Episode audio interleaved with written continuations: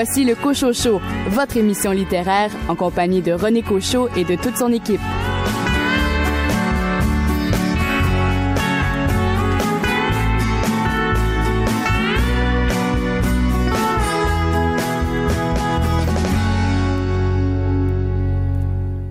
Bonjour tout le monde, ici René Cochot, bien heureux ainsi que toute l'équipe du Cochot Show de vous retrouver pour une autre euh, saison du euh, Cochot Show avec euh, en toile de fond évidemment la rentrée littéraire. On jettera un coup d'œil sur les livres qui risquent de marquer l'attention au cours des prochaines semaines dans le cadre de la rentrée automnale. C'est Billy Robinson, libraire à la librairie de Verdun qui va nous faire part de ces incontournables à ses yeux qui seront publiés au cours des euh, prochaines semaines. On va s'intéresser euh, également à la sélection des libraires pour le mois de septembre aux euh, finalistes de différents prix littéraires qui ont été annoncés, entre autres la 17e édition du prix Saint-Pacôme et les finalistes pour le prix des horizons imaginaires, dont fait partie l'auteur de Sherbrooke, Marilyn Fortin, pour le potager chez Québec Amérique. On aura d'ailleurs l'occasion de réécouter l'entrevue que Marilyn m'avait accordée, ainsi que la critique de Louis Gosselin du roman de Maureen Martineau, euh, La Ville Allumette, finaliste pour le prix Saint-Pacôme du roman policier, et coup d'œil également sur les finalistes du prix TD en littérature canadienne, et tout ça évidemment agrémenté de musique avec, entre autres, une nouveauté signée Zaz. Bonne émission!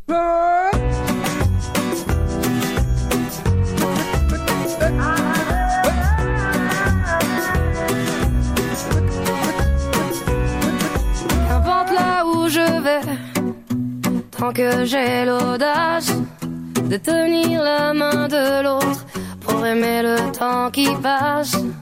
Dans tout ce que je fais, la rage et l'amour s'embrassent qu'elle soit mienne ou qu'elle soit vôtre. La vie nous dépasse, que vendrá, que vendrá. Yo escribo mi camino sin pensar, sin pensar dónde acabará. Dans mes joies, dans mes peines, dans mes choix, dans mes larmes, je laisse aller mes sentiments. Au mieux, on écrit son chemin comme on se soigne pour aimer indifféremment. Sur les sables mouvants d'un passé qui s'effondre, je me raccroche à ce que j'aime. Prenons soin de chaque seconde, les heures prendront soin d'elles-mêmes. Que vendrá, que vendrá. Escribo mi camino sin pensar, sin pensar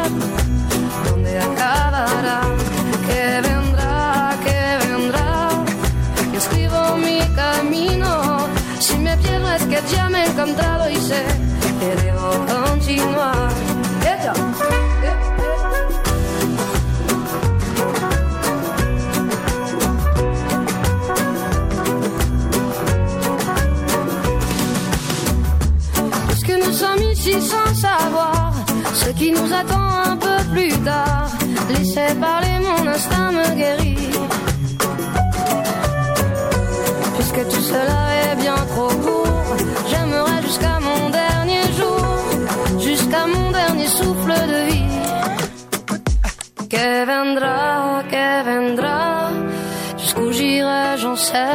Sin pensar, sin pensar sans penser à demain. Que vendrá, que vendrá, lo escribo mi camino. Si me pierdo es que ya me he encontrado y sé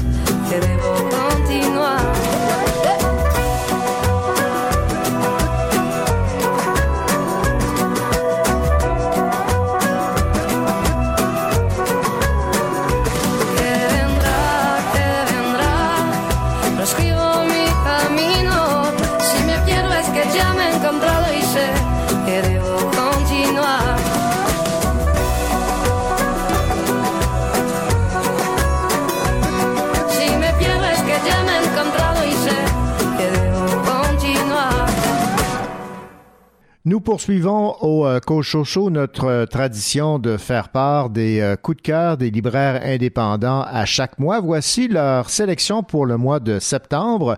Moi, ce que j'aime, c'est les monstres de Emile Ferris aux éditions Alto. Abordez cette œuvre avec toute l'attention qu'elle mérite. Si vous la feuilletez rapidement, vous allez être submergé par tellement de beauté que vous serez tout étourdi. Ce livre est une bande dessinée vraiment à part par le style et l'esthétique, mais en plus, imaginez-vous donc que l'histoire est solide et poignante. C'est l'opinion de Shannon Desbiens de la librairie Les Bouquinistes à Chicoutimi. Forêt obscure de Nicole Krauss aux éditions de l'Olivier, selon Pascal Brisson-Lessard de la librairie Marie Lena à Jonquière. Ce roman, qui joue avec les limites entre le réel et la fiction, vous entraînera dans une vertigineuse quête identitaire, laquelle ne se fera pas sans un mystérieux personnage ressuscité des morts, Frank Kafka. Que dit Marie-Hélène Vaugeois de la librairie Vaugeois à Québec du roman Les villes de papier de Dominique Fortier paru chez Alto? Vu de l'extérieur, la vie d'Emily Dickinson peut sembler bien austère. Pourtant, avec le magnifique Les villes de papier, Dominique Fortier nous démontre toute la richesse de l'existence de cette grande poète qui s'est isolée pour se concentrer sur son jardin, la cuisine et surtout l'écriture.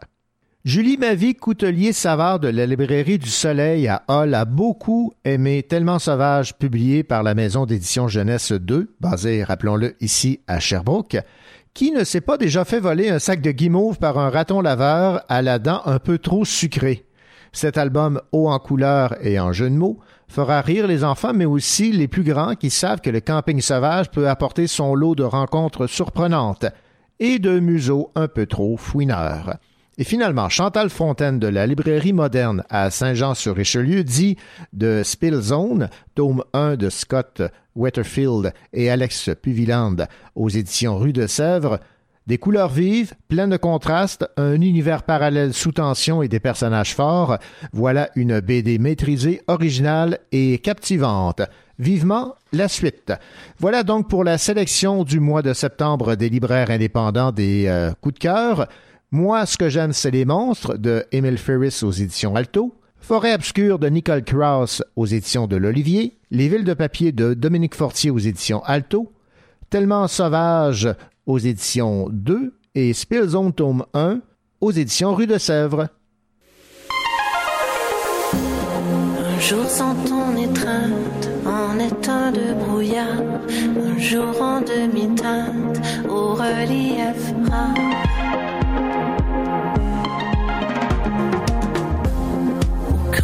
Labyrinthe, au détour sans hasard, j'ai marché les mains jointes sans ne plus vraiment voir.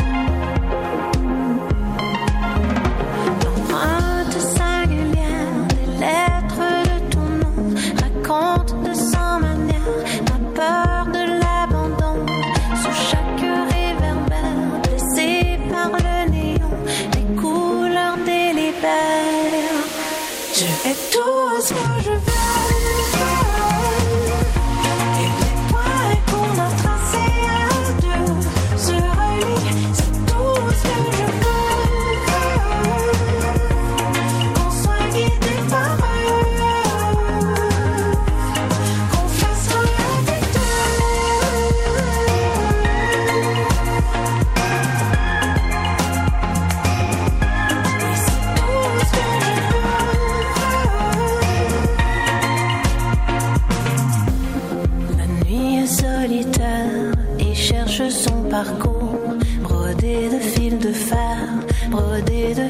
Où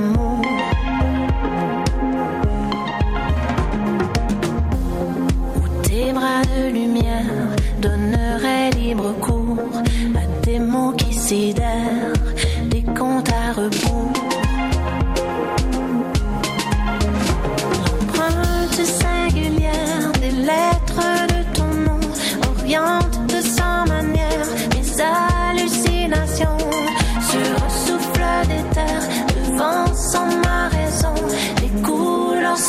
se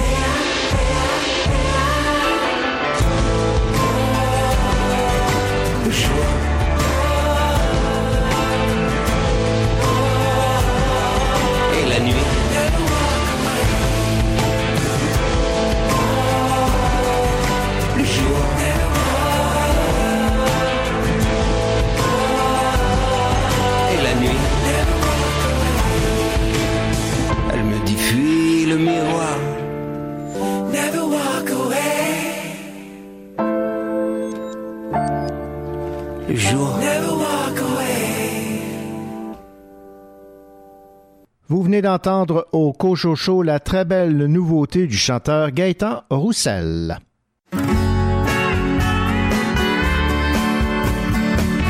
Au Cochocho, voici un coup d'œil sur la rentrée littéraire.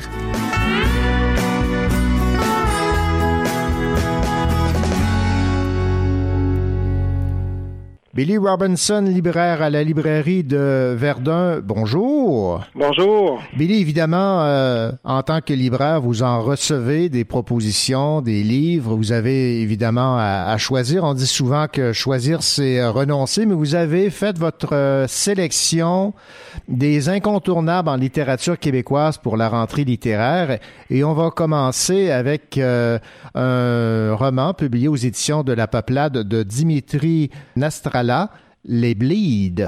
Oui, euh, Dimitri qui nous revient avec un second roman euh, traduit en français.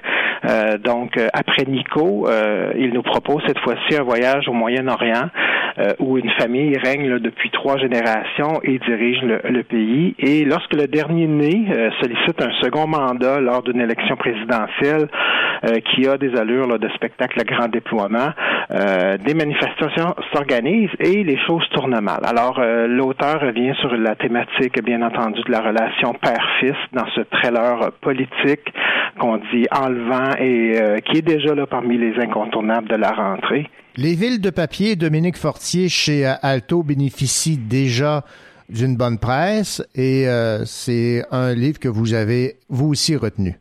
Oui, j'ai débuté ma lecture en fait déjà et je suis vraiment soufflé aussi, là, comme tout le monde, par cette lecture-là. Donc, euh, figure mythique des lettres américaines, celle que l'on surnommait la Dame en blanc, demeure encore aujourd'hui une énigme.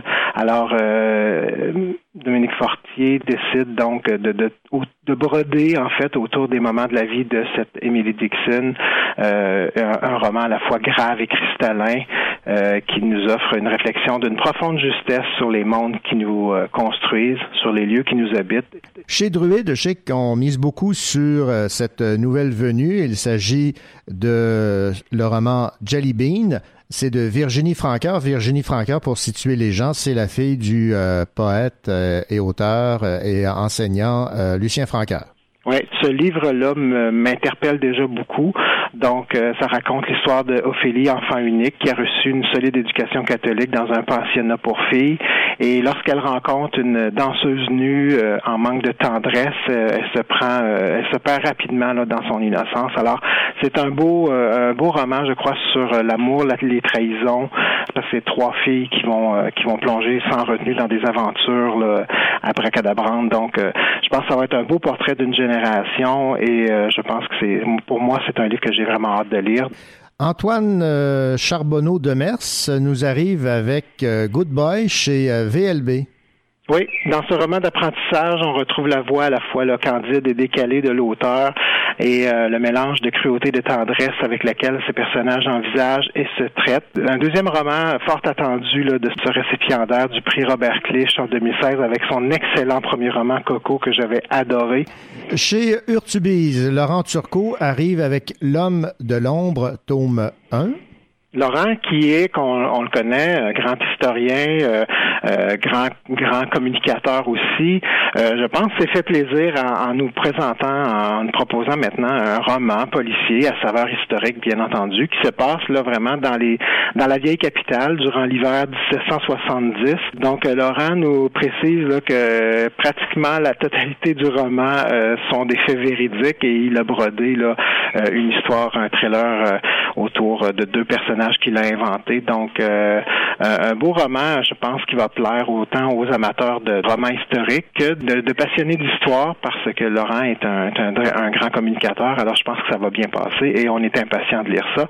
Un auteur que j'aime beaucoup, Mathieu Simard, qui euh, nous arrive avec une nouveauté chez euh, Alto, Les écrivements. Alors, c'est un mot inventé, ça. Oui, et c'est comme c'est vraiment à la, à la, couleur là, de, des livres de, Mathieu Simard. Ça aussi, on est impatient de mettre le nez là-dedans. On parle de, la maladie d'Alzheimer, mais aussi de, de ce qu'on veut bien se souvenir ou euh, des, des, des choses que qu'on que l'on l'oublie sans vouloir. Alors, euh, je pense que c'est un roman très personnel, j'ai l'impression, et euh, on nous dit, on, on nous en dit que du bien. L'éditeur est vraiment sous le charme, et nous, on a vraiment hâte d'en entendre plus parler, et on est impatient aussi de, le lire. Alors, ça arrive en librairie le 24 septembre. Robert Lalonde nous propose aux éditions Boréal euh, sa nouveauté, un poignard dans un mouchoir de soie. En, déjà en partant, euh, le titre accroche. Oui, tout à fait. Et l'histoire aussi, la prémisse euh, est très, très, très intéressante. Donc, l'histoire de Romain, professeur de philosophie à la retraite, qui a perdu sa femme, Irène, qui est une actrice encore célèbre, mais qui a de la difficulté à retenir ses répliques. Alors, on est dans la mémoire encore ici. Euh, ils ne savent pas encore, mais ils ont quelque chose en commun. Il y a un être qui les relie, Jérémie. Donc, euh, Robert Lalonde donne ici, là, dans le personnage de Jérémie, un de ses plus belles incarnations des adolescents troubles et fascinants euh, qui ont traversé son œuvre. Alors, euh, aussi bref que percutant, on nous dit que ce roman célèbre la liberté du désir et les êtres d'exception. Il y a des gens qui vont être heureux d'apprendre que Éric Dupont nous arrive avec une nouveauté aux éditions Marchand de Feuilles, La route du lilas. Six ans après avoir gagné le prix des libraires avec son somptueux roman La fiancée américaine, euh, l'auteur nous revient avec une nouvelle brique dont, dont on sait peu de choses vraiment, autre qu'il s'agit d'un roman qui va suivre trois femmes fascinées par la floraison des lilas à travers l'Amérique. Et on va terminer avec euh, une de mes auteurs euh, préférées, Marie-Renée Lavoie, aux éditions XYZ, Les chars meurent aussi. Marie-Renée Lavoie, une auteure que j'adore, une, une auteure qui, euh, qui sait nous surprendre à chacun de ses romans. Euh, donc, qui va nous proposer un roman touchant et sensible dans la même veine qu'on nous promet là, que La Petite et le Vieux, son premier roman qui a été un immense succès. Alors, euh, faudrait être patient, ça arrive seulement à la fin octobre. Billy Robinson, libraire à la librairie de Verdun, merci beaucoup pour euh, ces recommandations de lecture ou du moins ces incontournables à vos yeux de la littérature québécoise en cette euh, rentrée littéraire. Merci. Merci à vous. Au revoir.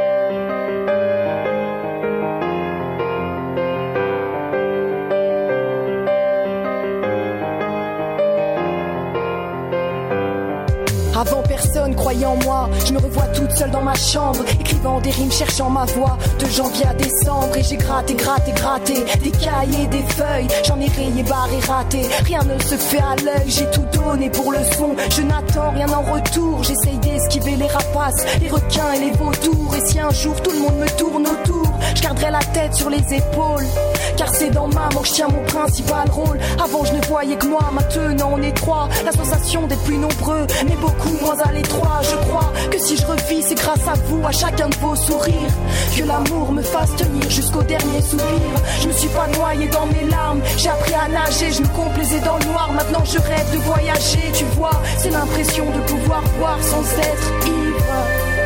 J'ai trouvé mon équilibre. Même si je sais que j'avance sur un fil. La vie me prennent pour cible.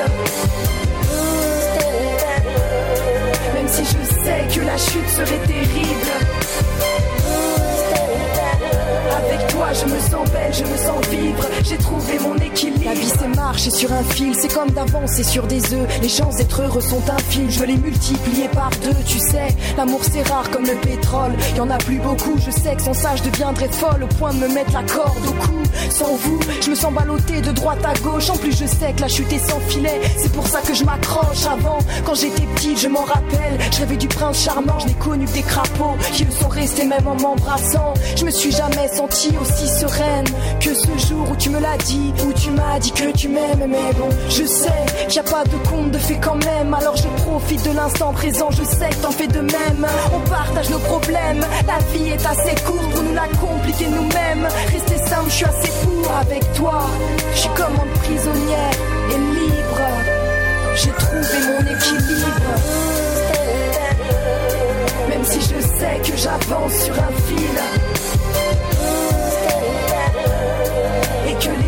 De la vie me prennent pour cible.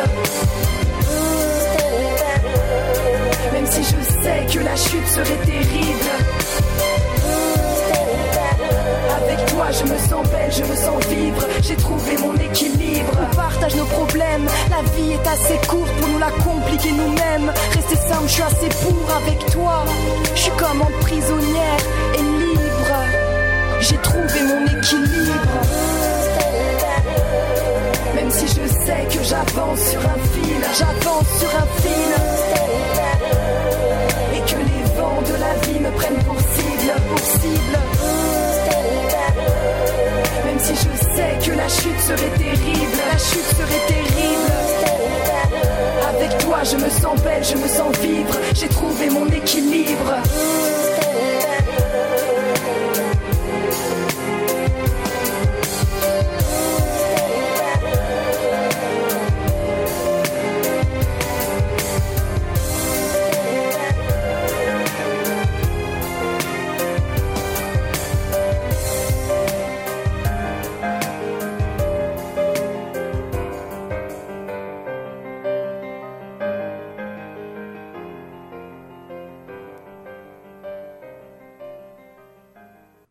Dans quelques instants, au Cochocho, un entretien avec l'auteur de Sherbrooke, Marilyn Fortin, qui est finaliste pour le prix des horizons imaginaires qui s'intéresse à la littérature québécoise des genres, du fantastique et de la science-fiction pour son très beau roman qui a pour titre Le potager, publié chez Québec Amérique.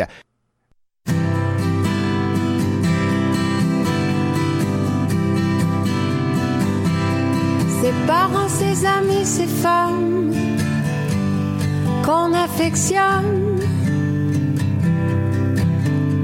avec lesquels on dort, on dîne, on parle au téléphone.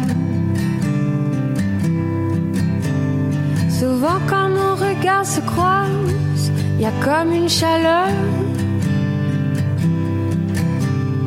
Mais de là à en faire des phrases, trop de pudeur. Trop de pudeur. On ne dit jamais assez aux gens qu'on aime par peur de la gêner.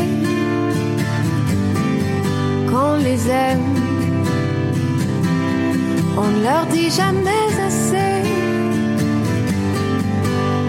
que sans eux, sans elles, on ne serait même pas la moitié de nous-mêmes. Avant de nous dire au revoir, marcher à l'ombre. Avant que sur notre histoire, le rideau tombe. Je déclarer à tout ce petit monde qui m'entoure. La vie serait d'un son sans vous autour.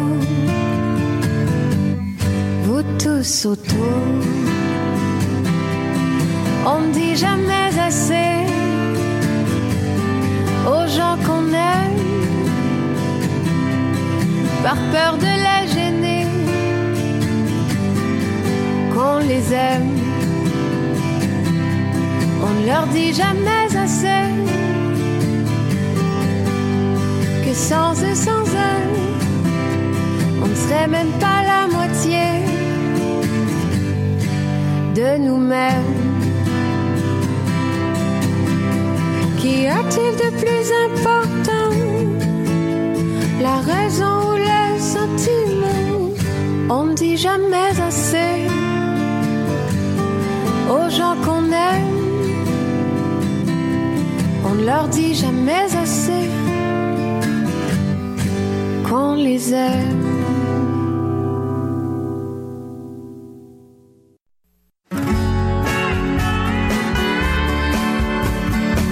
Écoutez le Cocho Show en compagnie de René Cocho, votre rendez-vous littéraire.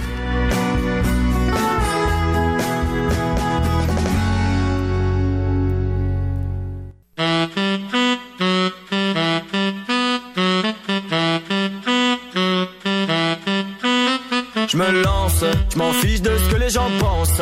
Les regards qu'on me lance. Désormais je m'en fous. J'avance. Tant pis si cela t'offense. Ton avis n'a pas de sens. Aujourd'hui je m'en fous. Je m'en fous, je m'en fous, je m'en fous. Laisse-moi va faire un tour. J'entends plus, je fais le tour. Je m'en fous, je m'en fous, je m'en fous. Laisse-moi va faire un tour. Pourquoi tu me tournes autour? Je m'en fous.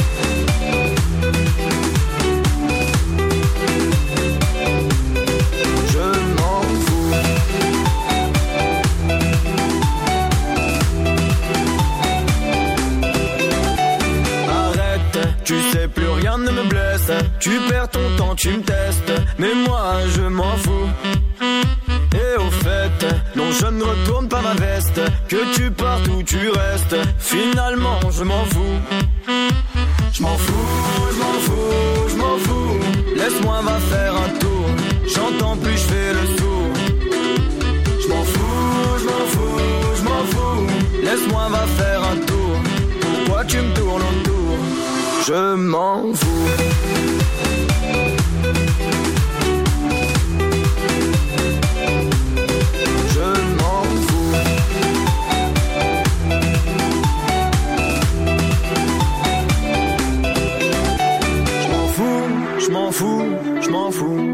Laisse-moi va faire un tour.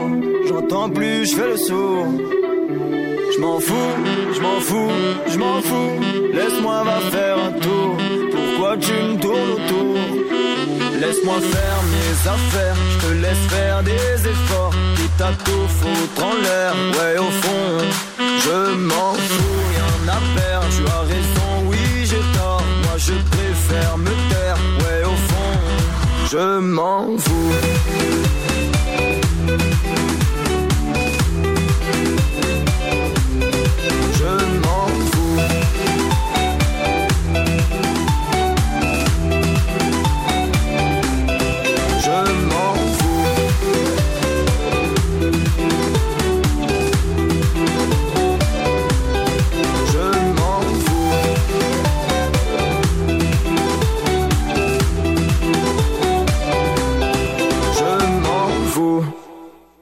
La troisième édition du prix des Horizons imaginaires a dévoilé les cinq finalistes qui euh, croiseront le fer afin d'obtenir la faveur d'un jury étudiant.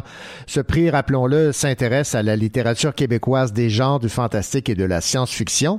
Le nom des lauréats sera révélé durant le congrès boréal de science-fiction et de fantastique dont la 40e édition se tiendra à Sherbrooke en mai prochain. L'an dernier, le prix a été décerné à François Blais pour son livre Les rivières suivies de les montagnes. Alors, les finalistes cette année pour le prix des horizons imaginaires, les finalistes sont Mathieu Villeneuve pour son roman Borealium Tremens publié aux éditions La Peuplade, Michel Laframboise pour son roman La Ruche publié par la maison d'édition de Sherbrooke des Six Brumes, Caroline Georges pour son roman de synthèse publié chez Alto, Maude Deschênes-Pradet aux éditions XYZ pour son roman Hivernage et Marilyn Fortin, auteur de Sherbrooke, qui publie chez Québec Amérique Le Potager. Voici d'ailleurs l'entrevue que Marilyn Fortin m'a accordée à propos de ce roman. Marilyn Fortin, bonjour. Bonjour. D'où vous est venue cette idée d'écrire ce roman basé sur une épidémie qui décime la planète et ces gens qui, par euh, instinct de survie, décident ensemble de cultiver un potager communautaire? Ben, l'idée m'est venue de deux sources, si on peut dire. Donc, la première, ça serait, euh, il y a quelques années, il y avait le virus Ebola qui sévissait en Afrique, dont on a beaucoup entendu parler dans les médias. Donc, ça, ça m'a beaucoup touché. Je trouvais que la crise prenait une ampleur quand même assez euh, démesurée pour notre époque. Et aussi le fait que moi, ben, j'ai deux enfants à la maison, deux petits garçons. Et euh, il y a pas très longtemps, ça me ça m'angoissait beaucoup quand ils étaient malades. Même encore aujourd'hui, j'aime pas ça. Et là, je me disais, euh, mais c'est jamais rien de grave. C'est des rhumes qui passent par chez nous, euh, des trucs comme ça, très banal. Mais je me disais, mon Dieu, si c'était quelque chose d'aussi gros que l'Ebola, justement, que ça parvenait jusque chez nous, qu'est-ce que ça serait notre vie? Qu'est-ce que qu'est-ce que qu'est-ce que ça nous apporterait comme défi? Donc, c'est de là qu'est née mon idée pour le potager. Est-ce que la toile dramatique de votre roman Le Potager, avec cette épidémie qui décime la planète, était dès le départ établie ou si ça s'est fait au fur et à mesure du processus d'écriture? Non, c'était déjà là dès le départ parce que moi, je fais toujours un plan pour, avant de commencer euh, l'écriture du roman. Donc, j'avais déjà tout décidé ça à l'avance. Puis euh, oui, j'avais envie de quelque chose euh, d'un peu, d'un peu sombre, là, une histoire quand même assez poussé là au niveau justement du côté sombre là. Fait que c'était c'était mon idée de départ, tout à fait. Je vais vous citer Marilyn Fortin en page 265 de votre roman. Ça va donner un aperçu de l'atmosphère qui se dégage de votre euh, roman. Ils avaient raison. Le ciel de la banlieue s'éclairait de plus en plus et la lueur orange qui se reflétait sur la voûte partiellement nuageuse n'était pas attribuable au lever du soleil. Au loin, on continuait d'entendre des cris et des coups de feu. L'odeur âcre de la fumée emplissait leurs narines. La révolte des misérables battait son plein. La terreur était partout. Mm-hmm. ça fait drôle d'entendre lire quelqu'un euh, mes extraits. Je trouve ça magnifique. Est-ce que ça vous a procuré un malin plaisir d'écrire cette euh, terreur, cette euh, tension tout au long du livre? Oui, oui, c'est sûr parce que moi euh, j'adore écrire euh, point à la ligne puis euh, j'ai vraiment une prédilection pour les histoires un peu un peu sombres justement. Donc là un truc apocalyptique comme ça, c'est sûr que c'est très très ça sollicite beaucoup l'imaginaire. Donc ouais, c'est vraiment agréable d'écrire ça, mais en même temps il y a un côté aussi un côté un peu lourd à porter des fois quand on écrit. Donc, une partie de plaisir, mais une partie qui est pas si plaisante parce que c'est facile pour moi de m'identifier aux personnages. Évidemment, c'est moi qui les ai créés. Mm-hmm. Donc, euh, des fois, je trouvais ça un petit peu plus lourd, dépendamment des passages, mais en général, euh, j'ai beaucoup de plaisir à écrire, oui. Marilyn Fortin, dans votre euh, roman, vous exploitez évidemment la façon qu'ont les gens de réagir face au danger, cet instinct de survie, on pourrait dire que l'espèce humaine a évolué, mais face au danger, l'humain, qui veut survivre, reste un animal à l'instinct primal. On pourrait résumer ça ainsi. Ben oui, c'est un peu ça que je voulais montrer parce que En fait, est-ce que c'est vraiment la vraie nature? C'est peut-être la vraie nature en des circonstances vraiment poussées à l'extrême parce que la vraie nature dans des circonstances comme maintenant, ben euh, c'est c'est c'est ce qu'on est tous là. Mhm. Donc on est on maîtrise nos pulsions de survie puis on arrive à être euh, plus policé, plus éthique, plus avoir des meilleures décisions.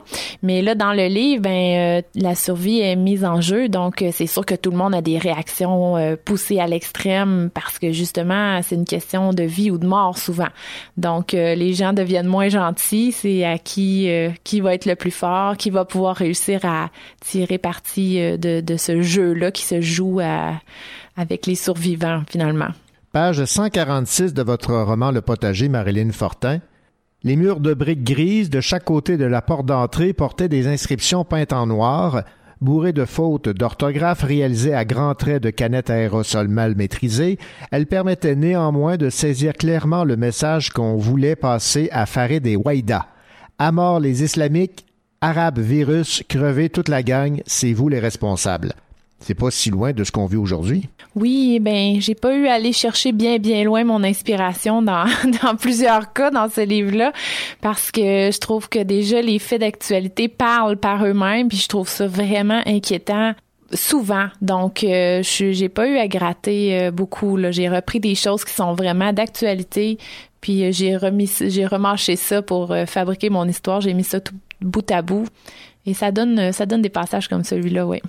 Comme journaliste, comme communicateur, j'ai été bien sûr intéressé par cette thématique que vous exploitez dans votre roman Le potager, le contrôle de l'information, parce que dans ce monde apocalyptique, la radio, la télé, les réseaux sociaux ne sont plus accessibles. Seule l'information que l'État veut bien véhiculer circule. Jusqu'à quel point on peut et on doit contrôler l'information dans un monde où l'épidémie décime la planète? C'est la thématique que vous avez exploitée. C'est quelque chose qui que je trouve un petit peu inquiétant parfois, mais c'est un c'est un dilemme euh, un dilemme qu'on a dans notre société. Tu sais, la liberté d'expression, oui, mais jusqu'à quel point on l'autorise euh, Est-ce qu'on laisse tout passer? Donc c'est vraiment ça aussi une question qui est très très d'actualité. À la base, c'est assez simple. Hein? C'est euh, on décide de faire un potager parce qu'on veut avoir accès à de la nourriture, un potager qui se veut communautaire mais qui devient l'objet de convoitise et de crise. Oui, donc euh, c'est l'idée de base de la chose parce que comme il y a un rationnement de la nourriture, puis que l'accès est pas toujours facile pour les aliments les plus frais, ben les voisins décident, comme vous avez dit, de se regrouper ensemble et faire un potager. Mais rapidement, ben il y a des gens qui vont trouver que c'est bien intéressant comme idée. C'est pas tout le monde qui l'a eu. La situation dégénère aussi à mesure que l'été avance. Donc, euh, je pense que le le quartier, les voisins commencent à sentir que oh, il y aura peut-être pas assez de nourriture pour tout le monde, puis que c'était, ils hmm. auraient dû aux autres aussi faire un potager. Donc euh, il y a une tension qui s'installe, c'est certain, oui. On va terminer euh, cette entrevue en parlant de la façon dont vous avez choisi de terminer le roman. C'est à la fois une fin heureuse, mais avec une certaine appréhension. Je comprends dire ça ici? Oui, ça serait exactement ça. Donc oui, c'est une fin qui est assez heureuse, mais pas à 100% non plus parce que tous les problèmes ne sont pas résolus. Puis je pense que j'ai laissé euh, une certaine ouverture aussi pour le lecteur afin d'imaginer qu'est-ce qui reste en suspens justement euh, derrière les dernières paroles dans le livre. Ouais. Marilyn Fortin, merci beaucoup pour euh, cette entrevue. Alors je rappelle le titre de votre roman Le potager. C'est publié chez Québec Amérique. Merci beaucoup. Ça me fait très plaisir. Merci à vous.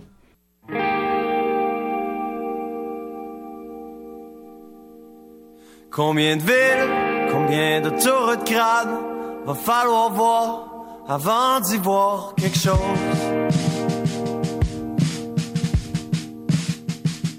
Combien de changes d'amour maladroit va falloir donner, en donner vraiment de quoi?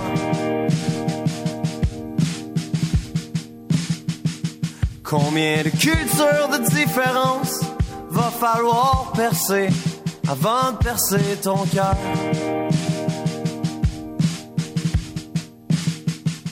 Combien de kilomètres de pays détruits va falloir connaître avant de soi-même se connaître?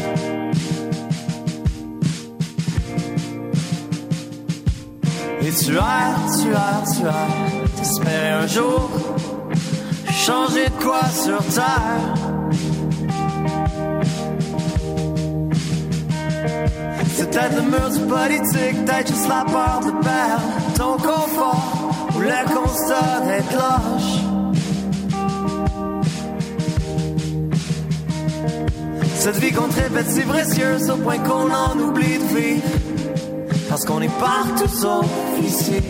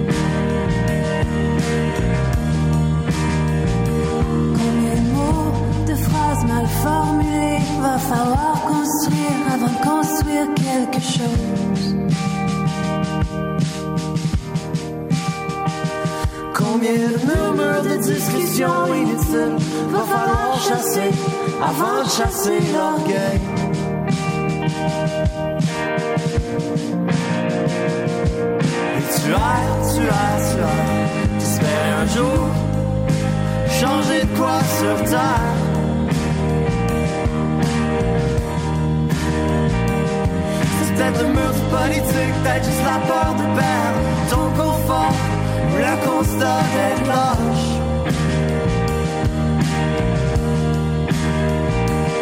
Cette vie qu'on répète si précieuse au point qu'on en oublie de vivre. Parce qu'on est partout sauf ici.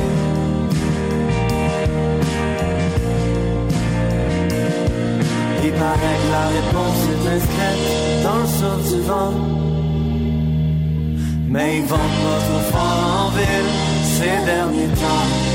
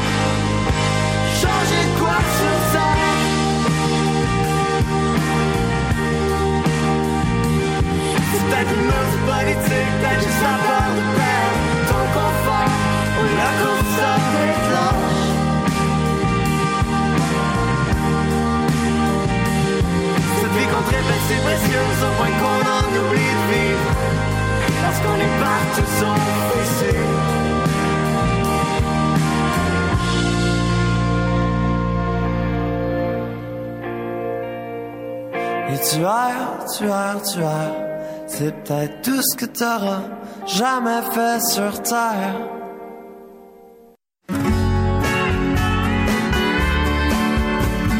Vous écoutez le Cocho Show en compagnie de René Cocho, votre rendez-vous littéraire.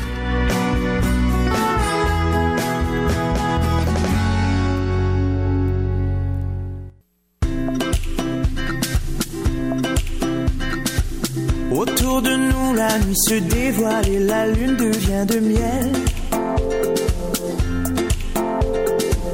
Tes yeux, la mer, le sable chaud, je me colle sur toi, la vie est belle.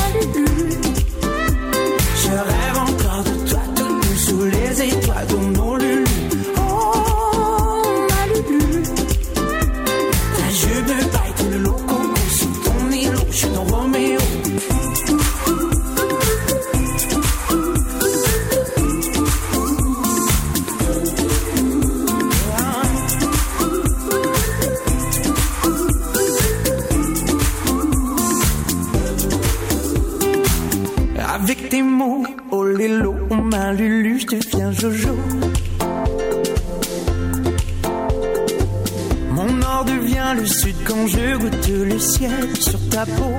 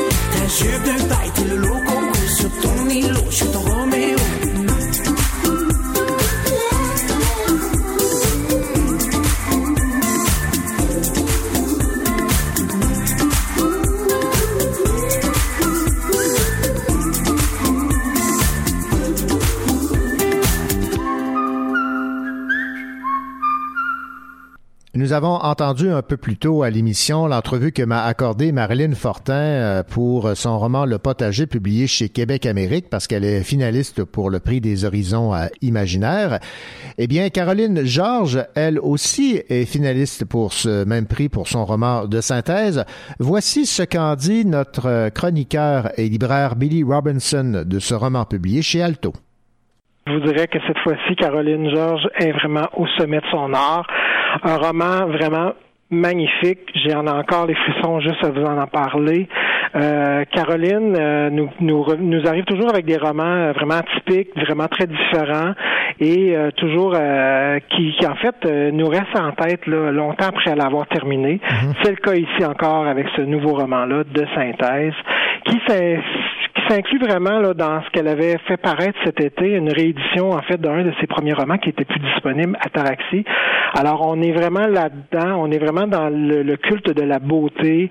Euh, c'est moderne encore une fois comme écriture et euh, sans tomber là dans les stéréotypes, là, elle nous raconte cette histoire-là de cette femme euh, d'une d'une beauté vraiment euh, fascinante qui est ex-mannequin qui euh, a coupé tout lien avec sa famille et qui, s'invente en fait un univers euh, virtuel où euh, elle emprunte là, euh, des avatars qu'elle invente au fur et à mesure de, de, de son exploration de cet univers-là.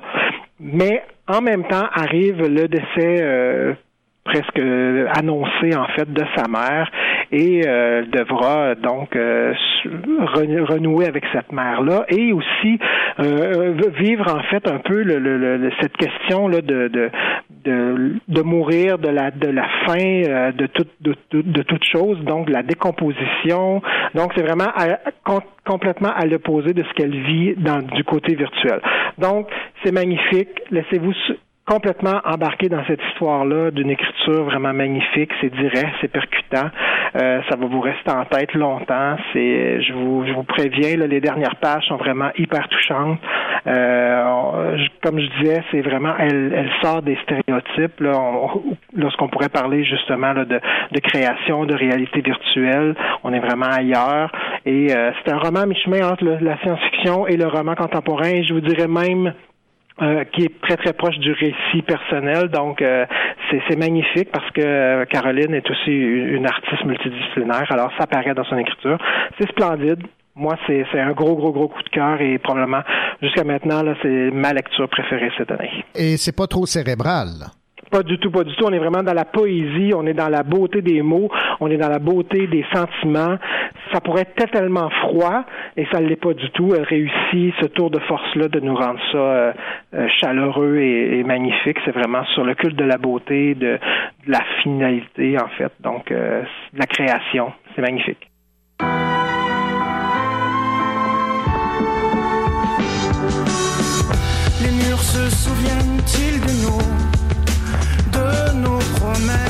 M'arrive de me rendre à l'adresse de notre grand amour.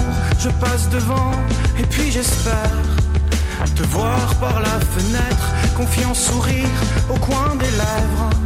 Et puis je lève la tête. Je vois qu'il y a de la lumière, d'autres que nous ils passeront leur nuit d'hiver au coin que nous feront l'amour sous ces fenêtres. D'autres que nous vivront de longues nuits de fête.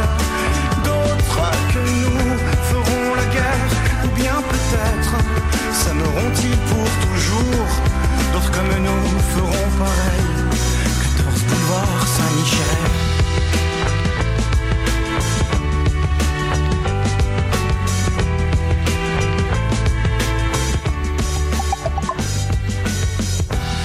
Se souviennent-ils de nous, de notre tendresse Je retourne à notre ancienne adresse pour en découdre. Le digicode n'est plus le même.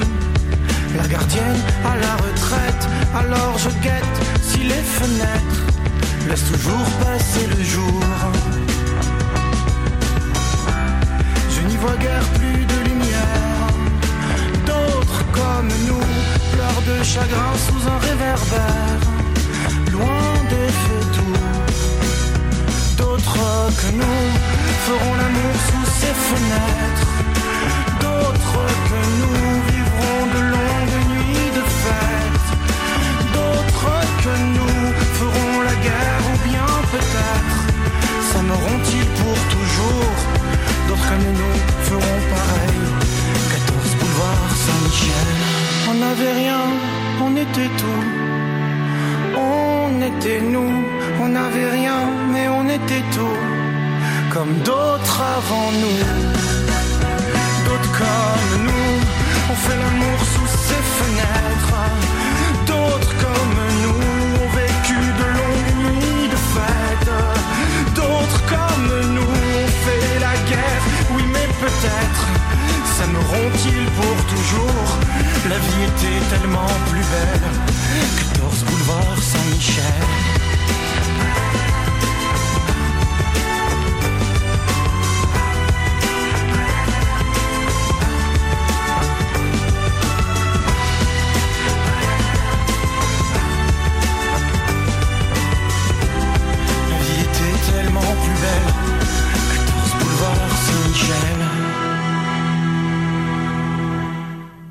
La première heure du Cochocho se termine à l'instant, mais restez bien branchés parce qu'au cours de la deuxième heure de votre émission littéraire, vous aurez l'occasion, entre autres, d'entendre les commentaires de notre chroniqueur Louis Gosselin sur le roman de Maureen Martineau, La ville allumette, finaliste pour le prix Saint-Pacôme, décerné au meilleur roman policier publié au Québec au cours de la dernière année, et coup d'œil sur la rentrée littéraire à la maison d'édition Alto avec l'éditeur Antoine Tanguay. Tout ça et bien sûr plein d'autres choses. À plus tard.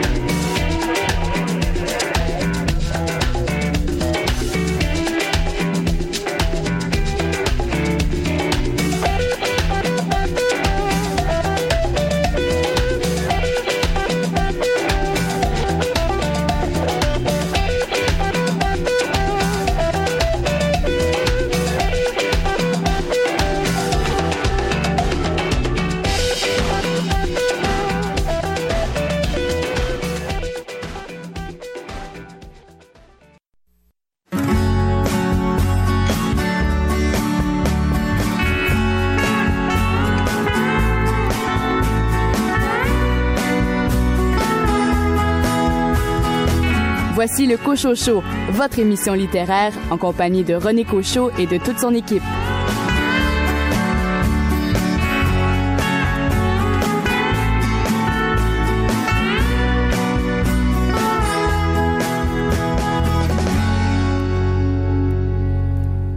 Bienvenue à cette deuxième heure du Cochocho, au cours de laquelle vous aurez entre autres l'occasion d'entendre euh, Éric Simard nous euh, parler de la rentrée littéraire aux éditions Hamac. Louis Gosselin va nous parler de ce roman de Marine Martineau, La Ville Allumette, finaliste pour le prix euh, Saint-Pacôme décerné au meilleur roman policier écrit par des auteurs d'ici au cours de la dernière année. Et nous jetterons également un coup d'œil sur les euh, finalistes pour le prix TD de littérature canadienne pour l'enfance et la jeunesse.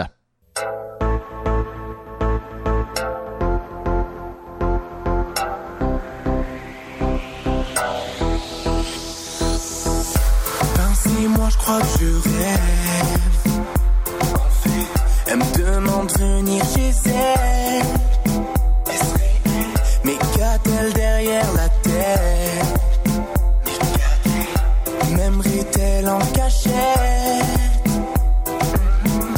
j'arrive, c'est pas la fête.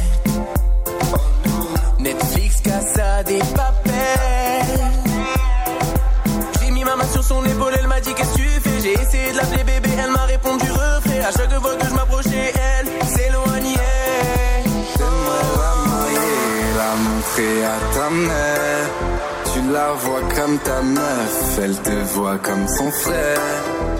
Tu lui dis je t'aime, elle te dit je t'adore. Crois-moi c'est foutu, ouais mon gars c'est mort. T'aimerais la marier, la montrer à ta mère.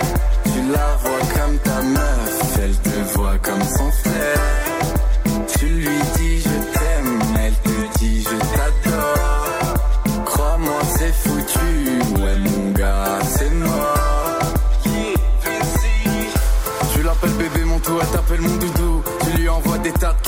Des bisous. T'as organisé une soirée Netflix, mais tout ce que t'as pu conclure c'est le film. Elle te parle sans cesse des autres mecs, elle t'a mis sur la touche, elle t'a mis sur le deck. Elle dit, c'est pas possible, c'est tous les mêmes. Pourtant quand tu tentes lui avouer que tu l'aimes.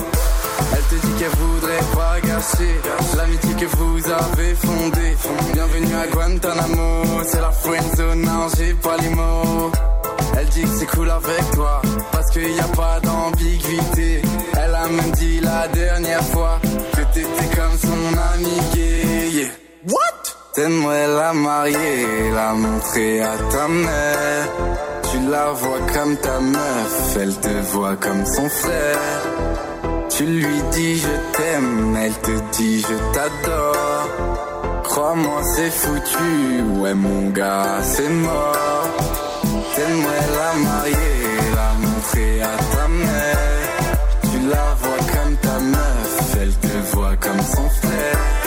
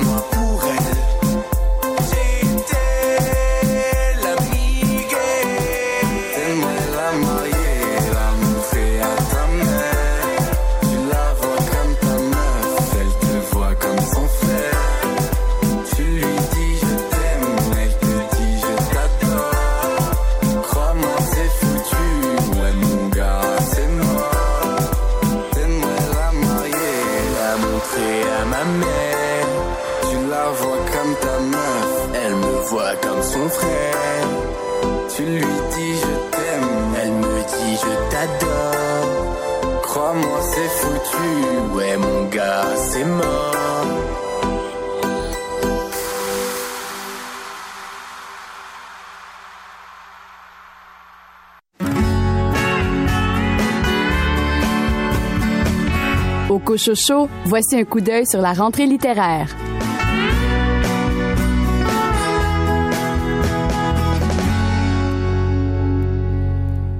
Antoine Tanguay, bonjour. Antoine, évidemment, euh, il y a beaucoup de publications euh, en cette euh, rentrée automnale et évidemment, Alto va essayer de trouver sa niche, mais je pense qu'avec les titres que vous publiez cet automne, vous n'avez pas à être inquiet, à commencer par celui de Dominique Fortier avec Les villes de papier. Dominique, ce qui, est intéressant avec son œuvre dans, le cas des, villes de papier, qui, est un peu dans la même mouvance qu'au Péril de la mer, qui avait remporté le, prix littéraire du gouvernement général, c'est que Dominique a pris un virage euh, où elle mélange de façon euh, très subtile et, euh, à droite la vie personnelle d'une auteur et, dans ce cas-ci, la vie d'Emily Dickinson, qu'on connaît très très peu parce qu'elle vivait recluse. On, a connu quelques poèmes, pas mhm. énormément, mais c'est quelqu'un qui restait, c'est une, une poète de l'ombre, si on veut. Et dans le cas des villes de papier, c'est un hommage, c'est un hommage à l'écriture, et c'est intéressant de voir que Dominique a épuré sa langue, mais de façon euh, remarquable. Il y a un sens du mot juste, il y a une belle poésie, il y a, il y a, il y a, il y a vraiment un, sens de l'évocation qui euh, est arrivé à maturité dans le cas de Dominique, qui, qui en est quand même à son, à son sixième roman. Donc, je pense qu'il y a un lectorat qui, euh, qui apprécie le travail de Dominique de plus en plus, et ben au, au, fil des prochaines années, d'ailleurs, ça va s'élargir parce que Au péril la mer sera publié par les Escales en 2019, et un peu après, euh, Les Villes de papier euh, s'en va chez Grasset. Donc, euh, c'est, je crois, la troisième auteure québécoise à rentrer au catalogue de Grasset. Donc, c'est que des bonnes nouvelles pour Dominique. Moi, ce que j'aime, c'est les monstres. Émile Ferris, c'est ça que vous êtes particulièrement fier de cette acquisition? Ben, je ne pouvais pas ne pas être de l'aventure de la publication de ce livre-là. Pour faire une, une, histoire, parce que Emile Ferris, qui a 40 ans à cette époque-là, s'est fait piquer par un moustique euh, et elle contracte le virus du Nil occidental. Elle euh, est dans le coma pendant trois semaines, elle se réveille, on lui dit qu'elle ne pourra plus marcher et que son bras euh, qu'elle utilise pour dessiner, parce que c'est une illustratrice, euh, ben elle pourra plus l'avoir. Et elle doit donc réapprendre à dessiner. Elle se scotche un, stylo bic sur la main et euh, de peine misère, elle réussit à dessiner. Donc au fil des années comme ça, va s'inscrire à l'école d'art du musée à Chicago et accoucher longuement, après sur une période de six ans, de ce livre-là, qui est le premier volume qui fait 416 pages. Et éventuellement, on parle d'un livre qui va s'échelonner sur à peu près 800 pages, qui est presque terminé, le volume 2 est presque terminé. Et là où j'étais très content, c'est que c'est un hasard sur le web, je découvre l'histoire de ce livre-là qui faisait euh, un tabac aux États-Unis. On parlait, il était à peu près impossible à trouver parce que les livres avaient été, euh, euh, je dirais, abandonnés ou plutôt, ils, étaient confinés dans la cale d'un bateau. Le bateau était, était arrêté. C'était impossible de sortir les livres. Donc le livre était Et là, j'entends parler de ça. J'en discute avec un ami éditeur qui, est fou et que j'aime ainsi. C'est tout à l'ouverture en France. Et lui, il regarde ça, il dit, écoute, faut qu'on le fasse, mais on n'était vraiment pas seul sur le, le dossier.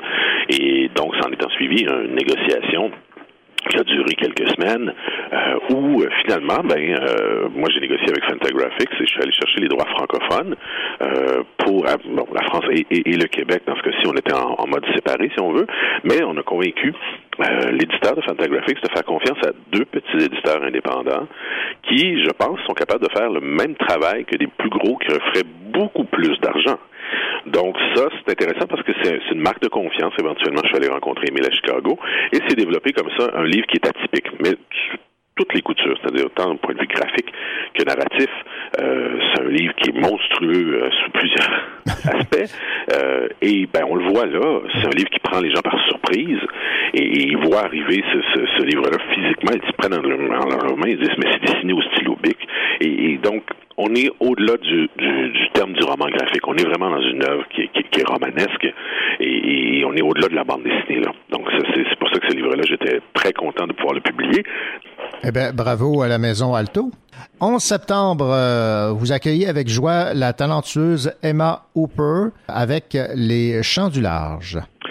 Exactement. Emma Hooper, on l'avait découvert en, en- il y a quelques années avec un livre qui euh, s'appelait État, Auto et Russell et James, publié dans à peu près une vingtaine de pays.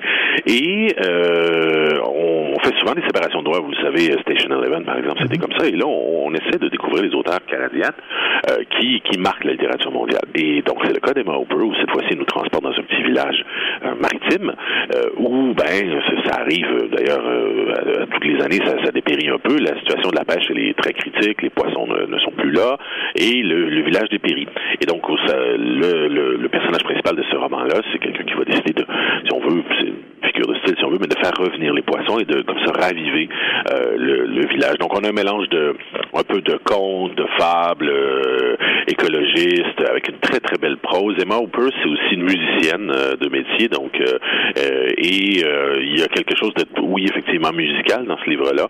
C'est un livre qui est porté par un imaginaire vif, salin, donc il y a quelque chose euh, de, de très évocateur, c'est un potentiel énorme. Euh, donc des gens qui sont dans cette espèce de, de, de vague du storytelling, du, du, du roman qui vous dépasse, ben, c'est exactement ça les champs du large. Mathieu Simard a travaillé Oui. fort cette année pour revenir dès cet automne avec un nouveau livre, Les écrivements. Les écrivements, un mot inventé, les gens qui le liront comprendront pourquoi on parle d'écrivement. On est euh, avec une dame très attachante de les premières lignes, qui s'appelle Jeanne, elle a 80 ans, et son mari est parti il y a 40 ans. Euh, du jour au lendemain, un soir comme ça, il n'est jamais revenu. Elle a euh, attendu, elle est en colère, elle a donc passé, elle est passée à travers tout- toutes les phases du deuil, si on veut. Un jour, donc 40 ans plus tard, elle apprend que euh, son mari est bel et bien vivant, mais qu'il est atteint de la maladie d'Alzheimer. Elle va se- donc se dire, je vais le retrouver euh, et je vais euh, m'assurer qu'il se souvienne de ce que nous avons vécu.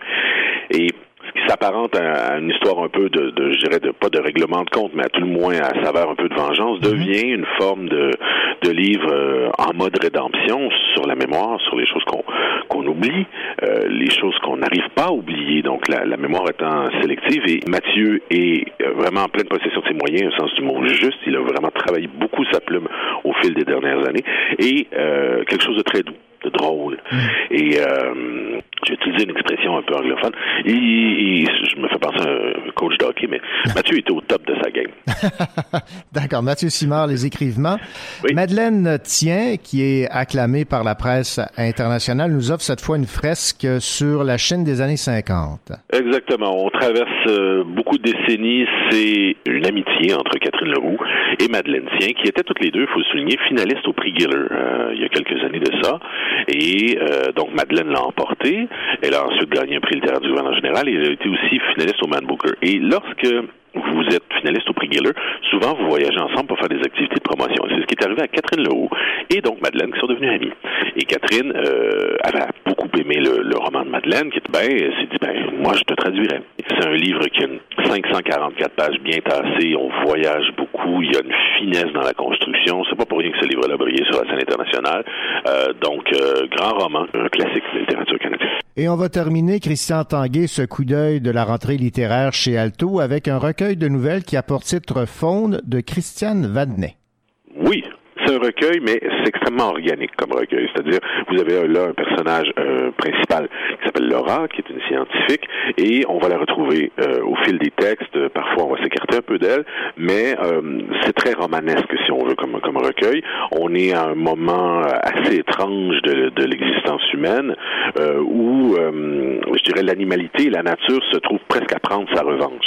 Et la frontière entre les humains et les animaux, elle est très extrêmement ténue, et elle va comme ça frôler euh, le fantastique, mais de façon euh, très contemporaine. On est dans, dans, un fantastique euh, ténu, mais, mais assumé avec une langue poétique, une réflexion sur euh, sur les relations justement à, la nourriture. Il y a beaucoup de nourriture dans ce livre-là, euh, au, au désir premier, au, euh, je dirais, au caractère brut de l'humain et de l'animal.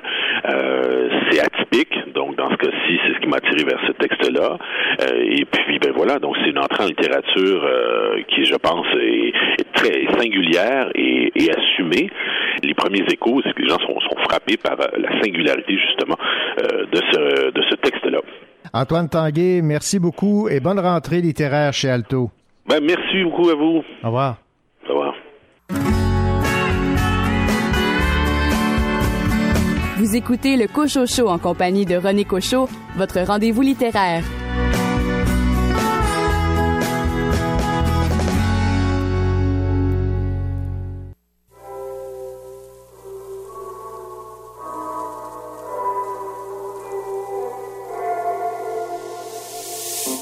Se faire la belle, se faire la mal, faire le mur, se mettre au vert, voler la clé des champs et jouer les filles de l'air. C'est décidé, on te quitte, moi et ma boîte de mouchoirs, toi et ton cœur de granit, circuler à rien à voir. Je lève mon verre à l'aventure, qui fait peur et me rassure. Tant pis pour tous les deux, ensemble on ne sait pas être heureux. Tu ne t'y attendais pas, et moi je n'en reviens pas. Thank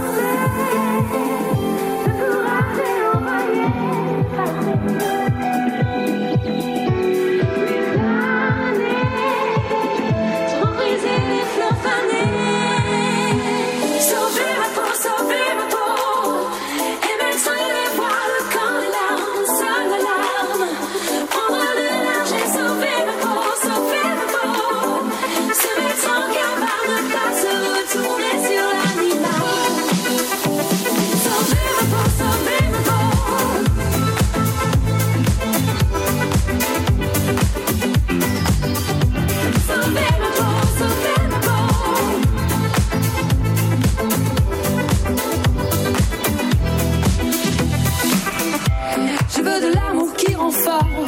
Je ne veux pas celui qui blesse, celui qui vous jette à terre, celui qui vous traîne en laisse. Je t'en veux mon héroïne,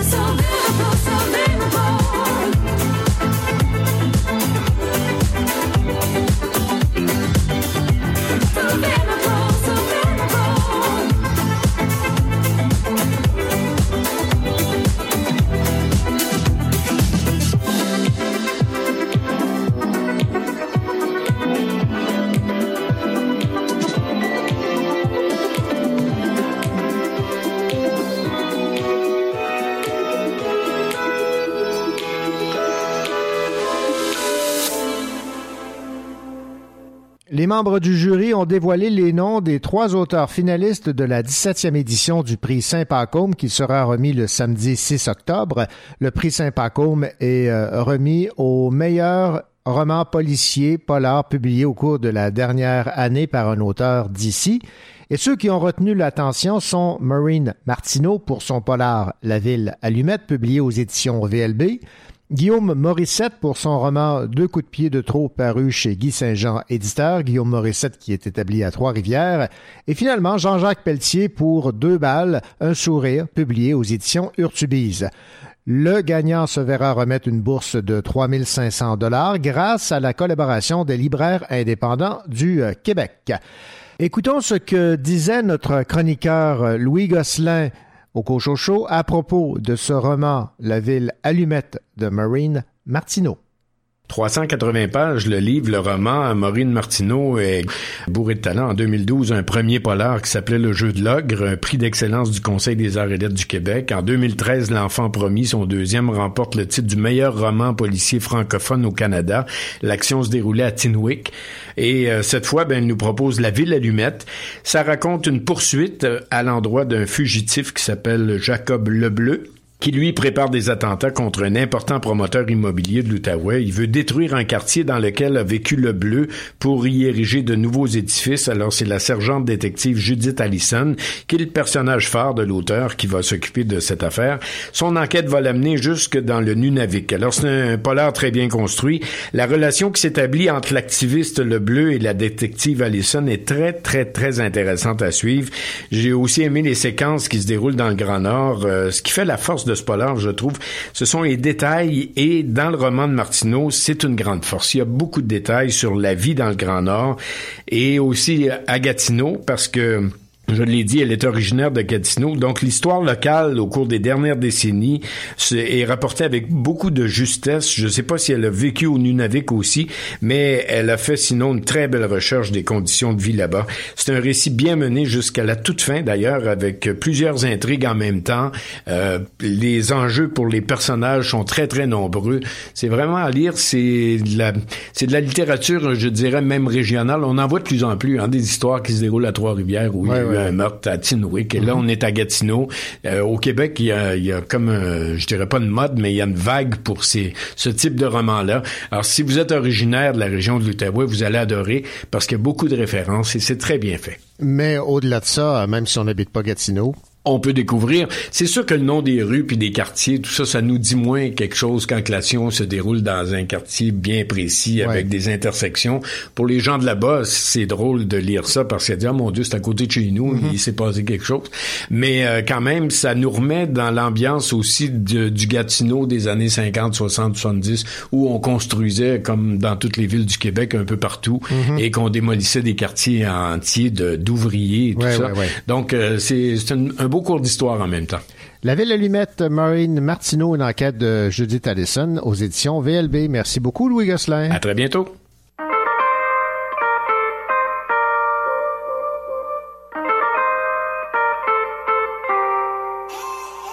M'accrocher à toi dans la rue et sous ta robe et sur tes seins. Poser mes mains, comment ça tue, comment ça tue. Te balancer dans les buissons, te jeter sur les magasins, sur les vitrines qui font du son, comment ça tue? Inventer des chansons idiotes, les chanter très fort sous la douche, les chanter dehors sous la flotte, comment ça tue? Parler une langue inconnue, lire tes blagues sur ta bouche, les mêmes blagues depuis le début, comment ça tue?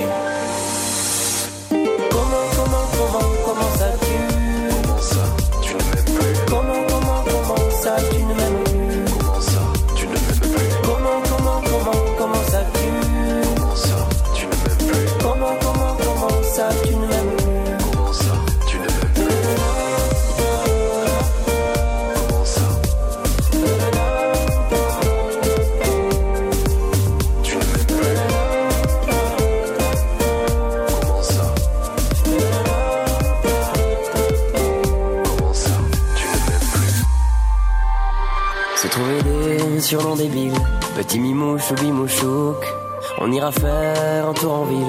Comment ça tue Et tester tous les restaurants Tester les déserts et les souks Les longs hivers et le printemps.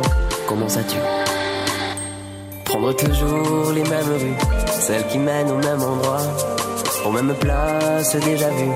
Comment ça tue et se dire qu'on a de la chance d'être à cette heure-ci, toi et moi, sur ce nuage qui danse, comment ça tue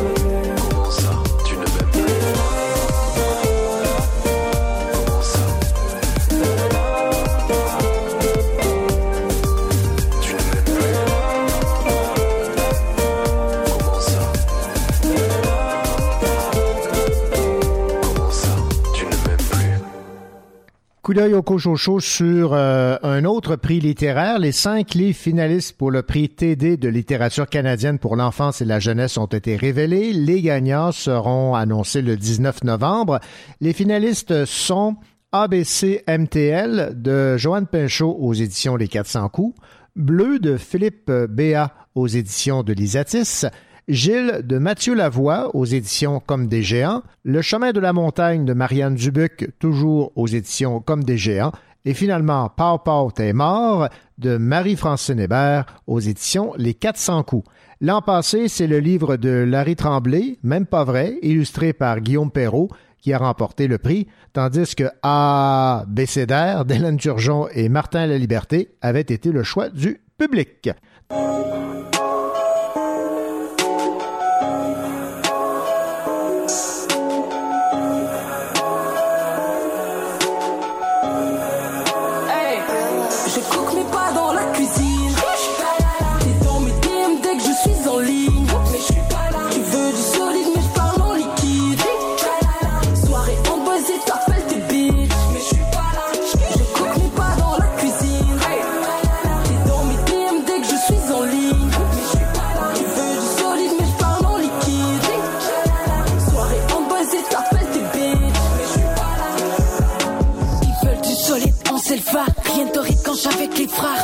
On sauf à nos marques. C'est sur nos épaules qu'on garde nos tailles. On fly, on se respecte, on rap. Qu'est-ce que tu pensais? Appelle-moi pas comme tu veux, je suis pas ta belle. On choque les nœuds, on fait de l'effet. Femme, debout, cesse de tard. Rien à foutre quand petit stars. Tu penses qu'on se la joue, qu'on est vulgaire? Rien à foutre, nous si on sait le phare. Debout à l'autre du monde, ça se ressemble. Certains hommes nous méprisent, veulent nous voir dans leur chambre. Une femme qui rappe, pour eux ça dérange. Claque, tu verras, ça se mélange. Dérange, on détonne, je vais être franche dans ce game, on détonne. On défonce les portes et la playlist de ton iPhone. Bouge, bouge la tête si tu supportes. Vas-y, chantonne. Je cook mes pas dans la cuisine.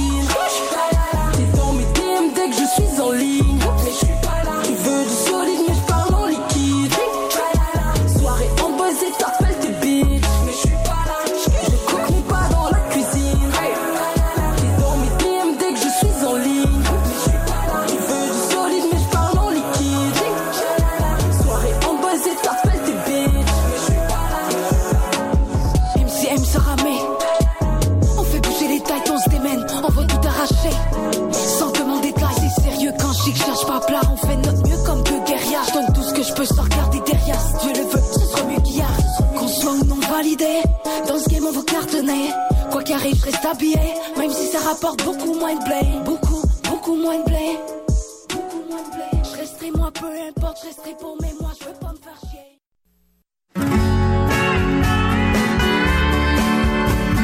Vous écoutez le Cocho Show en compagnie de René Cocho, votre rendez-vous littéraire.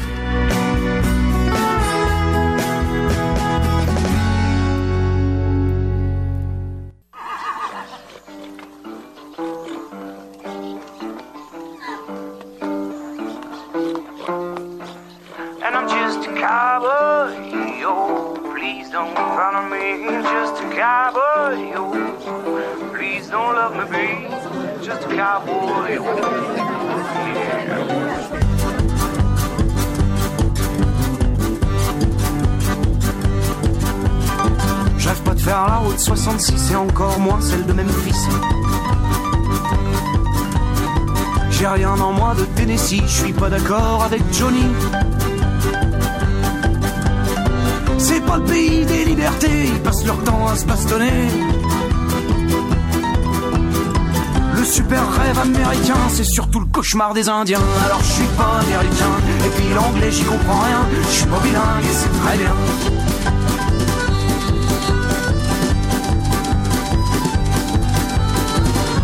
Pays, c'est maladif, tout le monde veut chanter en rose vif. Peut-être que je vendrais plus de CD si moi aussi je faisais de l'anglais. La culture fast-food et cow-boy, ça m'a jamais trop fait rêver. La dernière chose que je souhaiterais, c'est certainement leur ressembler parce que je suis pas américain. Et puis l'anglais, j'y comprends rien. Je suis pas bilingue et c'est très bien.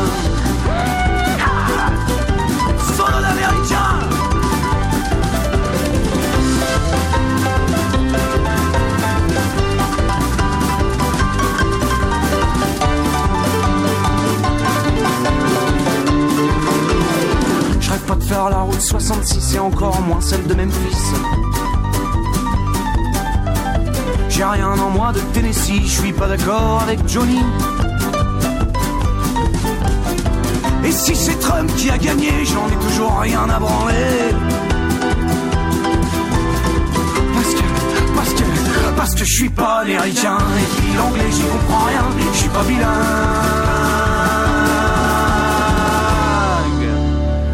It's very good. Oh.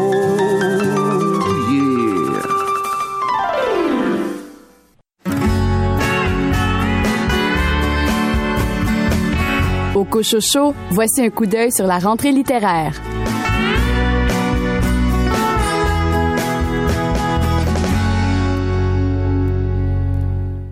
La maison d'édition euh, Hamac, elle aussi, est fin prête pour euh, sa rentrée automnale. Et pour en parler, nous avons l'éditeur Éric Simard en ligne. Éric Simard, bonjour. Bonjour René. Éric, on va commencer en tout seigneur, tout honneur avec euh, un auteur établi à Sherbrooke. Je sais que vous aviez euh, marqué le coup avec euh, son tout premier livre, son tout premier roman Que. On parle ici de Nicolas Giguère qui est de retour avec évidemment beaucoup d'attentes parce que lorsqu'on marque autant l'imaginaire des gens avec un premier jet, un premier livre, les attentes sont fortes pour le deuxième. Exactement. Et l'éditeur le sait. donc, euh, donc il, il a vu avec Nicolas. Donc, Nicolas arrive avec quelqu'un. Moi, euh, j'étais content que Nicolas m'arrive avec un projet comme celui-ci. Euh, parce que je me dis, non pamphlétaire parce qu'il y avait quand même euh, quelque chose du pamphlet. Ouais. Là, on a veillé lui et moi à ce qu'on soit pas dans le pamphlet. Ça aurait pas bien passé si on était revenu avec euh, un ton euh, un ton similaire à queue. Donc là, dans quelqu'un, on est dans une tonalité beaucoup plus intimiste, je dirais plus intérieure. C'est sûr que c'est le même personnage, un peu l'alter ego de Nicolas. Dans quelqu'un, Nicolas revient début de l'âge adulte, je dirais, alors qu'il fréquentait l'envol, euh, le seul, un des seuls barguets de, de la Beauce. Et fin de semaine après fin de semaine, euh, il y a ce personnage-là qui revient dans ce bar-là en espérant se pogner quelqu'un. Donc, c'est un peu l'idée de quelqu'un. Et il y a, un double sens à quelqu'un, c'est aussi il voudrait être quelqu'un. Donc être quelqu'un pour le narrateur, c'est un peu être avec quelqu'un. Donc c'est vraiment ça la thématique, euh, ce nouveau texte de Nicolas Giguère.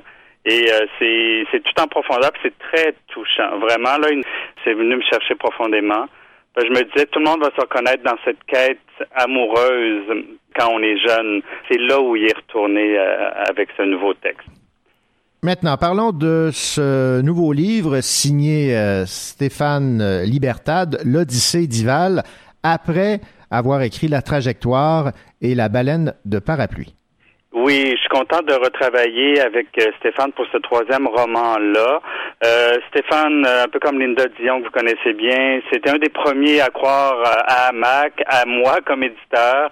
Et dans l'Odyssée du Val, je crois qu'il signe son meilleur roman. On est beaucoup dans la relation père-fils. Euh, je trouve que Stéphane, c'est un peu le grognon sensible dans sa plume, dans sa narration. Donc là, Ival, c'est le père, le père en question. Euh, au début du roman, son fils a des problèmes à l'école et là, l'école veut voudrait que l'enfant euh, soit souritalin et donc il y a toute cette probl- problématique-là au départ. Parallèlement à ça, Ival a le projet de retourner à Compostelle. C'était déjà prévu avant que les, problèmes de l'enfant surviennent. Il a déjà fait Compostelle il y a 20-25 ans, donc il a besoin d'y retourner, de se ressourcer. Donc, il part à Compostelle. Donc, le deux tiers du roman, c'est à Compostelle, mais pas un Compostelle tel qu'on le connaît. C'est vraiment euh, un Compostelle un peu trash, euh, le Compostelle qui, qui est loin d'être l'idéal. Et évidemment, vu qu'il est allé il y a 20-25 ans, c'est pas la même chose du tout. Il est beaucoup plus critique. Et ce que, bon, si ce n'était que de ça, ça serait intéressant, mais ce qui est encore plus intéressant, c'est que le Ival traîne avec lui son fils. Donc, tout le long de sa traversée, dans l'imagerie, il apporte avec lui l'imagerie de son fils qui, qui, qui est présent en lui. Donc, l'imagerie du Seigneur des Anneaux, entre autres. Donc, c'est comme si Compostelle rencontrait le Seigneur des Anneaux. Euh, et c'est là que ça devient intéressant comme euh, sujet. Harakiri, Marise la tendresse, euh, un roman, et je vais euh, résumer un peu le, le début. Là. Tout éclate le jour où la petite Billy frappe à la porte d'Elsie avec son ourson en peluche maculé de sang de ses parents. Oui, là, Harakiri, j'ai l'impression que ça va être euh, peut-être la surprise à Mac, peut-être le roman qu'on n'attendait pas. Euh, si je me fie aux quelques impressions qu'on a eues euh, avec les épreuves qu'on a envoyées. Donc, c'est un roman sur la culpabilité, puis aussi sur la filiation non biologique, je dirais. Euh, parce que la narratrice qui accueille cette petite fille-là qui, qui arrive chez elle épouvantée, euh, la petite fille, bon, on dit à cette femme-là, qui est la bonne amie de ses parents, que sa mère a de rentrer un coup de couteau dans le ventre de son père. Donc ça, c'est le départ du roman. Et là, on rentre dans la complexité euh, de ces rapports-là. C'est pas aussi net et clair qu'on voudrait le croire. Et donc, tout le roman s'adresse à cette petite fille-là. Mais en fait, la narratrice euh, s'adresse à cette petite fille-là pour mieux se comprendre, pour mieux démêler tout ça, puis justement se déculpabiliser. Parlons maintenant de After de Jean-Guy Forget, qui remet en question la masculinité. Oui, ça c'est une facette. Moi j'adore euh, j'adore ce roman-là. Là, je pense que c'est mon roman qui va qui fera pas l'unanimité. Moi j'aime bien j'aime bien comme éditeur là publier des trucs qui font pas l'unanimité. J'ai eu l'inextinguible la, la saison dernière, qu'eux avaient pas fait l'unanimité. Ouais. Hein, là, c'est le genre de, de roman, de proposition qui, qui peut être dérangeante pour certains. Donc oui, il y a un peu l'idée de la masculinité parce que le narrateur, qui est l'alter ego de Jean-Guy, se questionne beaucoup par rapport à ça. Il y a vraiment une position différente de la position euh, typiquement virile de notre société. Puis aussi, fait à noter, Jean-Guy, malgré son nom, il n'a, il n'a que 24 ans. Jean-Guy vient de la poésie, ça paraît. Il y a une poésie dans son écriture. Et dans son cas, ça vient beaucoup par l'utilisation de mots anglais. Moi, dans la vie, je suis un peu allergique à trop d'anglais, mais dans l'écriture, je suis capable d'en prendre, puis j'aime ça. Et je trouve que Jean-Guy utilise bien les insertions de mots anglais. Et ça, ça amène justement une profondeur, puis une poésie, là, une force à son écriture. C'est un peu justement dans le l'idée du non-genre, euh, de l'androgynie, du polyamour, euh, parce que le narrateur euh, nous raconte trois histoires d'amour euh, compliquées, douloureuses, et que c'est intercalé par des blackouts où il se replie sur lui-même puis réfléchit. Donc là, on est dans vraiment dans une autofiction qui nomme les choses, qui, qui questionne les choses, tout cet entrelacement de ces trois relations-là. Et une des trois relations, justement, c'est une, espèce d'être en- en- androgyne. Et là, Jean-Guy utilise le vocabulaire qui va avec ça. Plutôt que dire il ou elle, il va utiliser liel, euh, il va utiliser celui pour dire ceux et celles. Là, voyez-vous, on est vraiment dans quelque chose là, de, de différent, une nouvelle approche. C'est une nouvelle voie là qui est à surveiller. Moi, j'ai vraiment, euh, je suis pas inquiet pour Jean-Guy, il va se faire remarquer. Et là, je trouve qu'on est dans la lignée d'une Maud Veilleux, d'une Nicolas Giguère, Fanny Demeul, là, dans les jeunes auteurs que j'ai publiés euh, ces dernières années. Éric Simard, éditeur chez euh, Hamac, merci beaucoup pour euh, ce coup d'œil sur votre rentrée littéraire 2018. Merci et bonne rentrée. Merci René pour ton intérêt pour Hamac.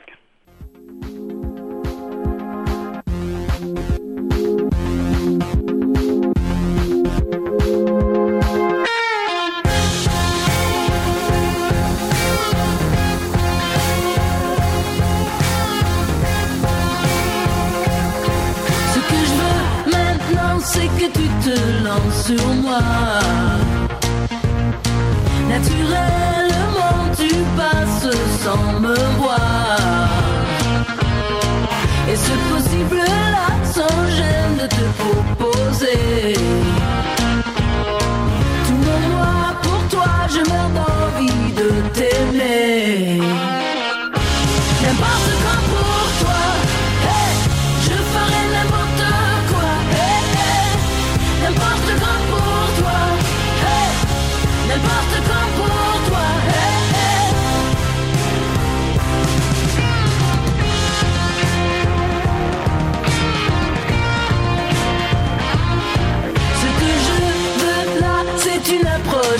Classique. Quand tu joues avec moi, je perds la logique. Je confesse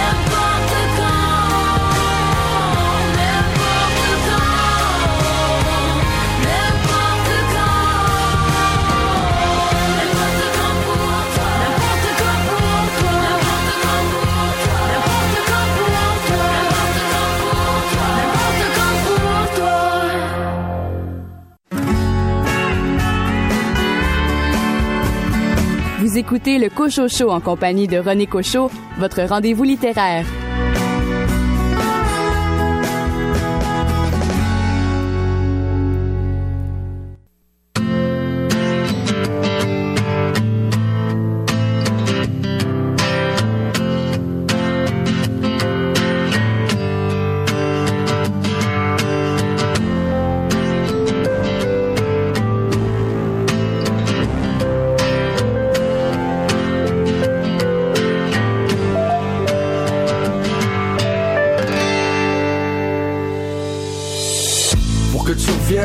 Je je serai prêt à tout. Je prendrai une de tes photos, puis je me ferai faire un tatou. J'irai jusqu'au bout du monde, sur la plus haute montagne. Je crierai ton nom être sûr que toute la planète m'entende. Je t'écouterai encore plus toutes les fois où tu me parles. Je prendrai plus la peine d'apprécier les fois où tu me regardes. Parce que ça manque de me voir dans tes yeux. Je te laisserai même choisir le film que tu veux. J'essaierai de moi réfléchir et de savourer le moment. J'irai décrocher la lune, même si je sais pas comment. Je te rapperai une chanson que j'aurais écrite de ma main. Je demanderai à mon boy GF de venir chanter le refrain. Je fais tout ça pour que tu me reviennes et que tu mettes ta main dans la mienne. Je m'ennuie d'entendre dire je t'aime. Pour que tu je fais tout ça pour que tu me reviennes. Pour qu'enfin tu soulages mes peines. Je m'ennuie d'entendre dire je t'aime. Pour que tu reviennes. le passé, on commencerait à zéro Comme si c'était la première fois, je te demanderais ton numéro J'irai voler une banque, on partira en voyage J'ai juste besoin de toi, j'emporterai aucun bagage Je me ramasserai puis je te jure, te le jure, je plierai mon linge. Pour essayer de te surprendre, je ferai travailler mes ménages Je ferai à tous les soirs, en plus je ferai la vaisselle. Puis je te promets de plus jamais oublier de sortir les poubelles. J'irai acheter à moins souvent, pour que les fois je te dis Tu réalises à quel point j'ai besoin de toi dans ma vie. Je serai un peu moins jaloux, j'essaierai de me faire de films. Parce que c'est toi que je vois quand ma vie je me l'imagine. Je fais tout ça pour que tu me reviennes. Et que tu mettes ta main dans la mienne. M'ennuie d'entendre dire je t'aime. Pour que tu reviennes, je fais tout ça pour que tu me reviennes. Pour qu'enfin tu soulages mes peines. Je m'ennuie d'entendre dire je t'aime. Pour que tu reviennes, tout ça pour que tu reviennes. Ton odeur me manque, ton visage me hante. C'est à toi que je pense quand mes yeux se ferment. Ça pour que tu reviennes et te garder dans mes bras. Il faut, faut que tu me reviennes. Je fais tout ça pour que tu me reviennes et tu mettes ta main dans la mienne. Je m'ennuie d'entendre dire je t'aime pour que tu reviennes. Je fais tout ça pour que tu me reviennes. Pour qu'enfin tu soulages mes peines. Je m'ennuie d'entendre dire je t'aime.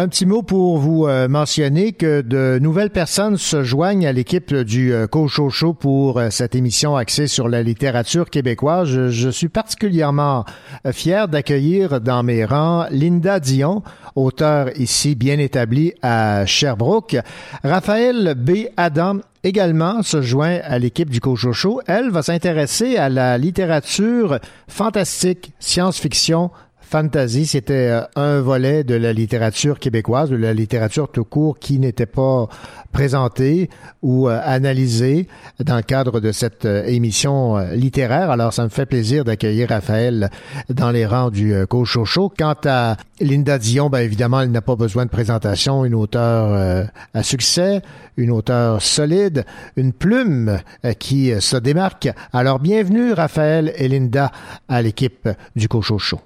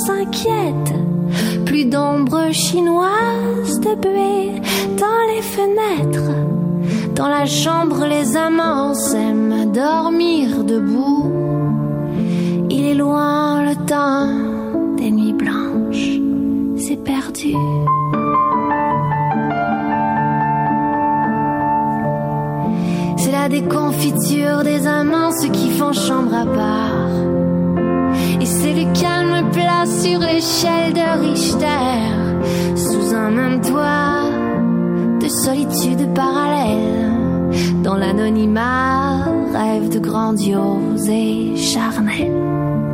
Mais cette nuit, des avions, la trajectoire, les dredons des voisins, coma et regards, des pliages en papier de rendez-vous secrets, des poèmes que seul jardin.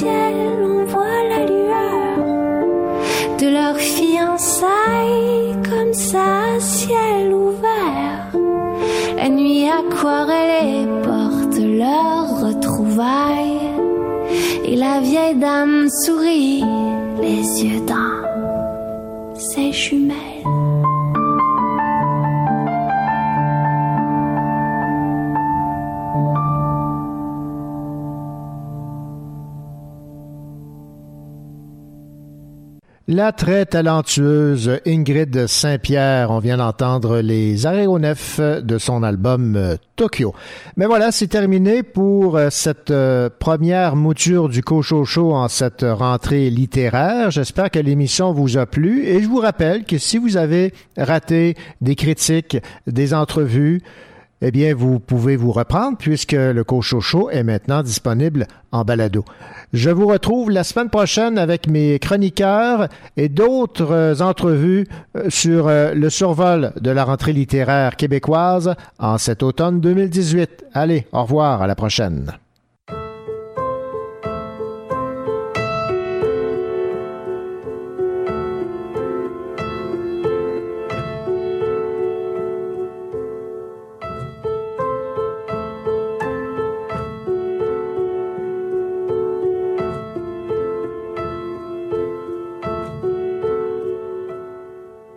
D'abord, j'ai perdu des amis.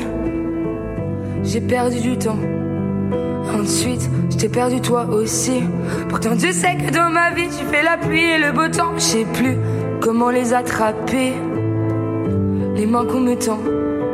Bien sûr que je voudrais m'arracher des bras de la solitude qui m'enlace trop souvent. Si mon cœur est en verre, comment voir à travers, franchement? Je sais pas moi-même ce que je ressens. Je sais pas comment je vais faire. J'assiste à mon propre enterrement. Je n'ai pas besoin de fleurs, je veux qu'on m'offre des jours meilleurs. Y a rien ni devant ni derrière, non. Je sais pas comment je vais faire, non. M'en sortir, j'en fais le serment. La douleur, je préfère en rire. Toute façon, y a rien à dire. Alors je la porte fièrement. Bientôt, je me lèverai de mon lit pour marcher un peu. Adieu, jolie mélancolie. Je veux plus de toi dans ma vie, t'as trop traîné dans mes yeux. Mes yeux, tatoués de nuit blanche, se ferment pour toi. Des souvenirs en avalanche. Et c'est l'effet boule de neige qui me ramène dans tes bras. J'ai le cœur en hiver. Longtemps que j'ai paumé le printemps. Je sais pas vraiment ce qui m'attend. Je sais pas comment je vais faire, non. J'assiste à mon propre enterrement. Je n'ai pas besoin de fleurs, je veux qu'on m'offre des jours meilleurs. Y a rien ni devant ni derrière, non. Je sais pas comment je vais faire, M'en sortir, j'en fais le serment. La douleur, je préfère en rire. Toute façon, y a rien à dire. Alors je la porte fièrement. Pardonnez-moi si je vous ai lâché. Pardonnez-moi, j'étais écorché. Je pense mes plaies une à une. Et tout ce temps que j'ai semé, et tous ces mots qui m'ont sonné, j'avance blessé mais sans rancune. Je sais pas comment je vais faire, non. J'assiste à mon propre enterrement. La douleur, je préfère en toute façon, y a rien à dire. Alors je la porte fièrement. Je sais pas comment je vais faire, non. Je sais pas comment je vais faire. Je sais pas comment je vais faire, non. Je sais pas comment je vais faire.